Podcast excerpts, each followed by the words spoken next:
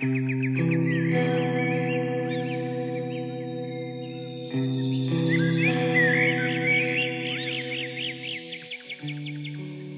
Snow Fort on Slatter's Hill, Chapter 10. On the following Wednesday, the siege was renewed.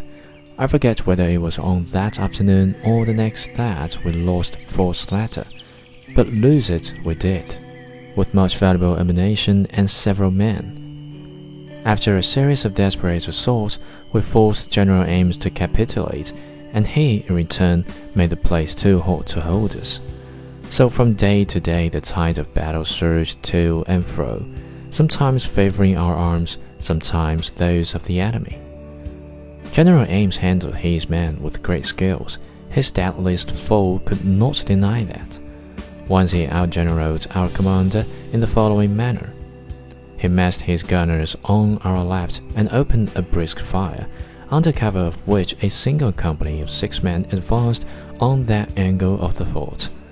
Our reserve on the right rushed over to defend the threatened point.